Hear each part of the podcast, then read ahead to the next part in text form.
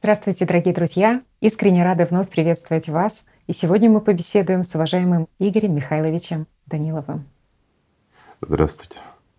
Игорь Михайлович, мы в прошлых передачах говорили о влиянии субличности, о влиянии мертвых на жизнь, на выбор людей. И, конечно же, очень много параллелей, очень много осознания и понимания люди провели со своей жизнью. И вдруг они обнаружили, что действительно стало вдруг ясно, откуда возникают спонтанные вот эти состояния, казалось бы, беспричинные, пустоты, отягощения, апатии, и самое интересное, что вместе с этими пониманиями появились и дополнительные вопросы как раз-таки по этой теме. И наши зрители очень надеются получить на них ответы. И вы знаете, сегодняшнюю бы нашу беседу я бы хотела начать с фрагмента одного письма одной девушки, которая как раз-таки прислала свою историю нам. Я узнала себя в одной из последних передач. Во мне тоже есть это мертвое, которое мучает невыносимой болью, от которой хочется исчезнуть, и которое хочет, чтобы мир исчез и прекратилось страдание. Потому что очень трудно, невыносимо трудно с этим жить. Бывает, что от этой боли уже ничего не хочется, не радует, трудно настолько, что даже первичка уже не выносит этого. Но это не мой выбор, это не выбор человека. Дело в том, что я так не хочу. Я не хочу, чтобы мир умер, чтобы я просто исчезла, как оно надеется, чтобы люди умерли. Игорь Михайлович, если человек узнал себя в том, о чем вы говорили, значит ли это, что он уже обречен и не в состоянии изменить свое положение? Если человек, узнав себя в передаче, все-таки способен из мертвого стать живым и хочет этого, то какие шаги ему следует предпринять? С чего начать человеку, который увидел в себе мертвое, которое в нем доминирует? С чего начать? Да он уже начал. Сам факт, ребят. Я понимаю, что вас интересует эта тема и хотели бы узнать как можно больше. Ну, попробуем пояснить хотя бы ту малость, которая сможет вам помочь. Потому что тема очень большая. Это действительно большая тема. Она очень глубокая. И в связи с тем, что это напрямую связано с нашими переживаниями эмоциональными, с нашими состояниями. И наше внимание, опять-таки, еще раз подчеркну, друзья, наше внимание, куда мы его вкладываем, то и активирует. В плацебо значит плацебо, в нацебо значит нацебо. И многие, начав прислушиваться, даже и при полном благополучии обязательно могут что-то найти. Это знаете, это вот как читать медицинскую энциклопедию, найдешь себе все. Поэтому и в данной теме нужно быть крайне аккуратным для того, чтобы при пояснении не спровоцировать в людях ну, вот, недопонимание или же, ну, скажем так, стремление в себе найти то, чего там нет. И в отношении страхов, которые побуждают ну, когда-то жившие люди. Скажем проще. Опасны они? Порой да. А в глобальном вопросе они опасны, конечно. Мы ведь видим, что с миром происходит и тому подобное. И как умные люди мы прекрасно понимаем, в каком состоянии они находятся, несмотря на то, что они боятся второй конечной смерти или окончательной смерти, скажем так, они все равно настроены на то, чтобы их мучения и страдания прекратились. Это логично. Но вместе с этим прекращением, как говорится, прекратятся не только их страдания, но и наши перспективы. И в действительности оправдать то, что сейчас происходит, ну в глобальном смысле, просто чьими-то меркантильными или финансовыми интересами или чьим-то извращенным умом нереально. Ну, это действительно не так. Почему? Поясню. Если бы мир был намного свободнее от установок, которые имеют силу, это действительно установки, этот фон, который идет из миллиардов людей, он создает свой эгрегор, который в значительной степени влияет на всех и на каждого.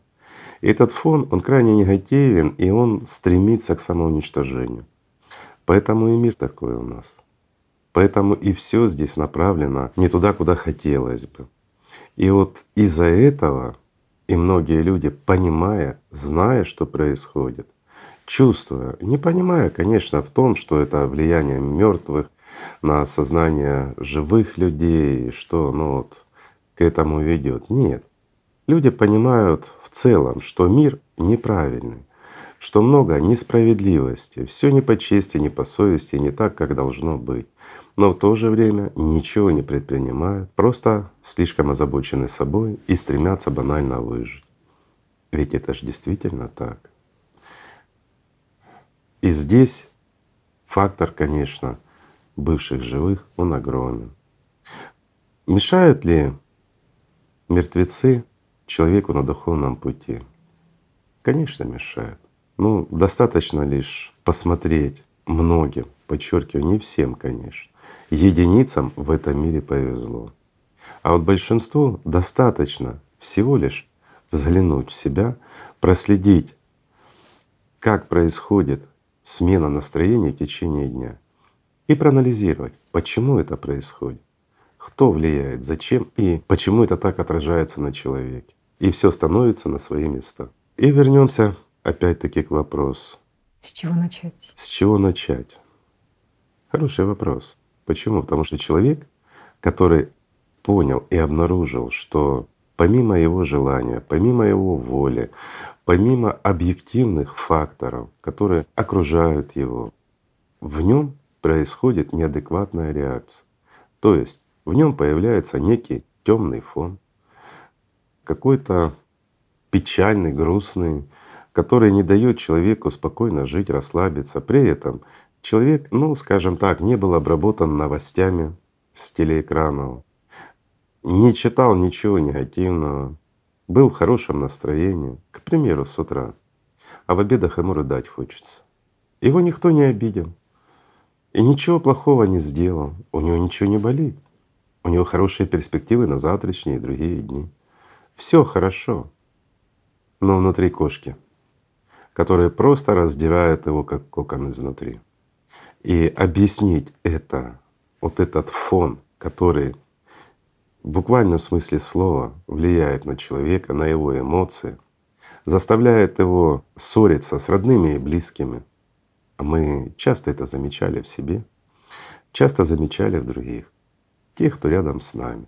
Когда на ровном месте, без всяких поводов, кто-то или сам ты, друг мой, чувствует печаль, грусть и создает условия для очередной ссоры. Для чего, казалось бы? Или почему человек обиделся на весь мир? Или почему сейчас, особенно это проявляется у подростков, и этому есть причина, настолько происходит это выражено, что, ну, скажем так, многие из молодежи обсуждают бесперспективность существования, ну и такой негативизм вообще к жизни, к миру и ко всему остальному. То есть мы видим вместо перспективы, которую дает молодость, здорового взгляда, светлого, в будущее, в то будущее, в котором человек может проявиться, может развиться, может достичь чего угодно. Человек, молодой человек, подросток, современный, он видит темноту, он видит страх, и он в себе ощущает нежелание стремиться в будущее. И у многих появляются мысли о нехорошем. Почему? И ответ, конечно, здесь кроется в том, что сокрыто от наших глаз. Да, с позиции психологии или психиатрии мы можем объяснить это негативным информационным фоном, перегрузкой, слишком много информации получает современная молодежь в связи с развитыми, скажем так, современными технологиями, соцсетями и многими другими вещами. Но по факту, если мы это все уберем, даже изолировав молодого человека, то это состояние в нем останется. Почему? Потому что то, что в нем фонит, это бывшие живые, такие, как мы с вами но они находятся в аду. А мы и есть, друзья, носители и рая, и ада одновременно. И об этом нам говорили те, кто приходили сюда с посланием Божьим, что именно мы и есть храм Божий, который своей вершиной упирается в рай, но стоит на аде. А мы находимся посередине. И выбор за нами — упасть в ад или возвыситься в рай. Все просто. Ведь это ж банальная истина. Почему? Потому что мертвая требует энергии. Энергия — это жизнь. Источником жизни в человеке является душа. Нигде мы не найдем ничего подобного, что могло бы даже мертвым давать жизнь. Это факт. Видите, как все просто. И опять-таки об этом писали еще Бог знает когда. И об этом говорили те, кого сюда присылал Господь, для того, чтобы вразуметь нас, для того, чтобы мы правильный выбор делали в жизни своей.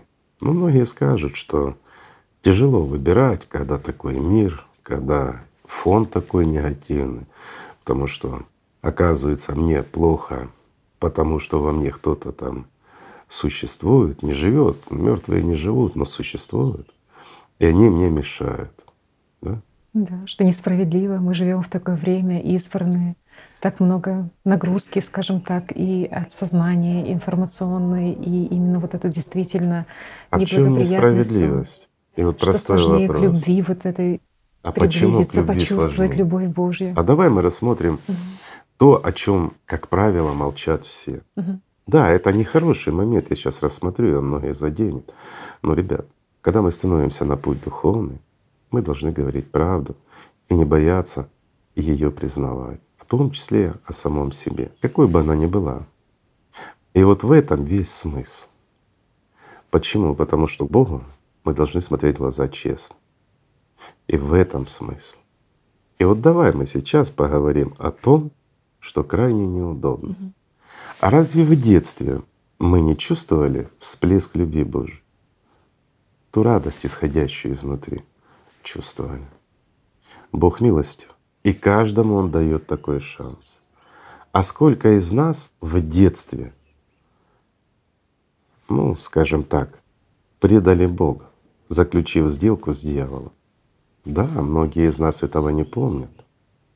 Но если мы пороемся в своей копилке, знаете, в загашничках своих мыслей, окунемся в наше детство, какое бы оно ни было, грустное или веселое, то мы найдем в нем то,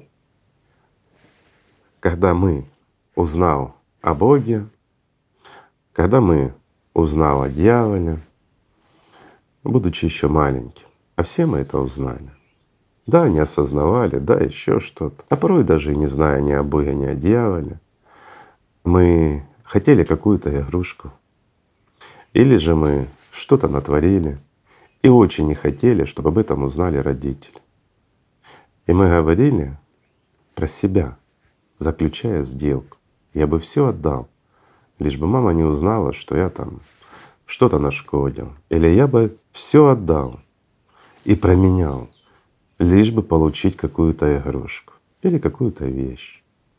Разве не было такого? Или чью-то симпатию или еще что-то. И в конечном счете мама не узнавала, игрушку мы получали, порой разделяли симпатию. И мы забывали о том, что мы предложили тому, с кем шутить нельзя. Но став взрослей, мы начали чувствовать фон. Нехороший давящий фон, который нам мешает жить, который не делает нас счастливыми. Он толкает нас на то, чтобы мы искали счастье вовне. И мы устремлялись, ну, скажем так, найти работу поинтереснее, взобраться по социальной лестнице, туда, где нам кажется, там счастье лежит. Но приходя туда, куда мы стремились, мы счастья не находили. Я вам раскрою, друзья, большой секрет. Никто в этом мире, будучи на вершине социальной лестницы нашей, будучи правителями, магнатами, никто не счастлив. И вот это внутреннее несчастье пытаются подавить чем могут. Кто-то с головой углубившись в какую-то работу, кто-то из них наоборот ну, скажем так, пускается во все тяжкие, в том числе и алкоголь, и наркотики, а кто-то ну, в какие-то забавы и развлечения, лишь бы отвлечься от той внутренней боли. Но когда они один на один, и уж тем более, когда они смотрят в зеркало, они понимают свою обреченность. Вы думаете, их не давит? Давит. Почему?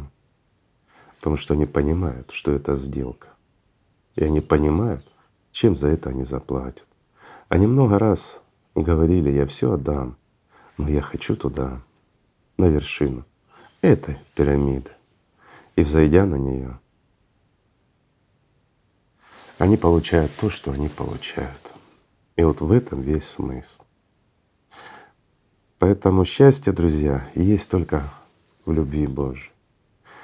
Его нет нигде в этом мире. Куда бы мы ни пошли, на какой уровень бы социальной лестницы мы ни взобрались, или в какую бы пещеру от людей мы не спрятались, от сатаны не убежишь, он в нас. И те, кто в нас, тоже такие же, как и мы, бывшие живые, они тоже всегда будут рядом. Вопрос лишь в том, что пока человек не занимался, и вот сейчас я отвечаю на вопрос, пока он не развивался духовно и не обращал на себя внимания, пока он был далек от знаний, руководствовался лишь опять-таки, даже если он был религиозен, установками от жрецов, выполняя какие-то внешние ритуалы, он жил, страдал и не знал от чего. Знаете, это как неустановленный диагноз. Его лечат от чего угодно, но лучше не становится. Временное облегчение, пока отвлекся. Ну, чуть. И опять все то же самое. Почему? Потому что мы живем и не знаем, что больны. И не знаем, от чего страдаем. И мы списываем это все на что угодно, на взаимоотношения. И тут же это подхватывается нашим сознанием и говорит, что наша вторая половина какая-то не такая что могло быть лучше, вот зачем ты сделал глупость. Или наоборот, все твои проблемы из-за того, что у тебя нет второй половины, тебе надо ее завести. И вот тогда тебе будет с кем или на кого перекладывать ответственность. И многое другое. Ну, кто с этим не сталкивался? Так же, друзья, всегда мы ищем виноватых вовне. Всегда все наши действия направлены на вовне. А правда в том, что рай и ад внутри нас. Мы и есть храм Божий. Если вы поняли, о чем я сказал, и о чем говорил Иисус Христос. Вот в этом весь смысл. Но когда человек становится на духовный путь, уж тем более получает знания, он начинает анализировать, и то, что казалось ему естественным, обычным, вследствие некоторых обычных факторов или там гормональных всплесков или ситуационных моментов, но этот фон, он был всегда негативным и всегда время от времени нападал на людей. И вот когда человек очередной раз это чувствует, он понимает, анализирует при этом, что повода не было внешне, даже сознание молчало а внутри тоска и печаль. И вот здесь он начинает задумываться, что став на духовный путь, он более остро чувствует боль и страдания тех, кто когда-то жил, жил неправильно. И у некоторых возникает страх, а не усилится ли, а не победит ли он этот фон. Но на самом деле, друзья, это естественный процесс. И вы всегда так жили. И всегда это чувствовали. Но просто вы не знали, что это. А хорошо это или плохо? Я скажу так. Это то доказательство Бога, то доказательство рая и ада, которое вы носите в себе. Хорошо это или плохо? Решать вам. Но если мы смотрим с позиции человека, который стоит действительно на духовном пути и стремится к любви Божией, и стремится в вечность, а не в чье-то тело в качестве заложника и раба сатаны, то это хорошо. Почему? Потому что понимая и зная эту суть, вы… Я углублюсь, друзья. Еще один момент, он очень важный. Когда мы стремимся к любви Божией, когда мы как личность стремимся к воссоединению с душой, мы хотим этого или не хотим, мы пройдем через это адское скопище, через чужую боль, через чужое страдание. И вот когда мы становимся на духовный путь и проходим этой тропой, мы ее острее чувствуем. Но в то же время она фонова. Она уже нас не задевает. Мы просто слышим то, что могли бы верещать сами. Но выбрав любовь Божью, мы видим свет, мы видим любовь Божью, мы видим вечность, мы видим радость, наслаждение и самое главное — истинное счастье, то, к чему стремится каждый. Но соблазнившись теми же мертвецами, тем же сознанием, какими-то третьими силами, мы зачастую выбираем земное, заключаем сделку или просто забываем обои. Мы забываем о том, что мы здесь для того, чтобы обрести жизнь, и что наша основная задача здесь, в этом мире, это не ссориться друг с другом, не отвоевывать себе лучшее место под солнцем, которое так же конечно, как и все в этом мире. Даже сатана, он временный. Я уже не говорю о тех, кто мучается в его аду. Все мучения, они тоже временны, но жизнь, она вечна. И вот здесь человек обретает счастье и понимание ценности жизни, понимая все ее сложности. И тогда он приходит как взрослый ангел, пройдя через ад, оставшись верным любви Божьей, оставшись верным Господу Богу. И только так можно обрести жизнь. И все это, подчеркиваю, все это знают, если заглянут внутрь себя. Не в сознание свое, а в свой чувственный глубокий мир. И вот там каждый увидит, что мои слова правдивы. Только лжец, обратившись к лжецу в своей голове, скажет, что это не так. Но это его выбор. Надеюсь, вы, друзья, понимаете, о чем я. Так что все просто. Так что давайте просто любить друг друга и заботиться о тех, кто может обрести жизнь и делать людей счастливыми. Спасибо. Спасибо огромное. Спасибо вам, друзья. Мир вам и любви Божией.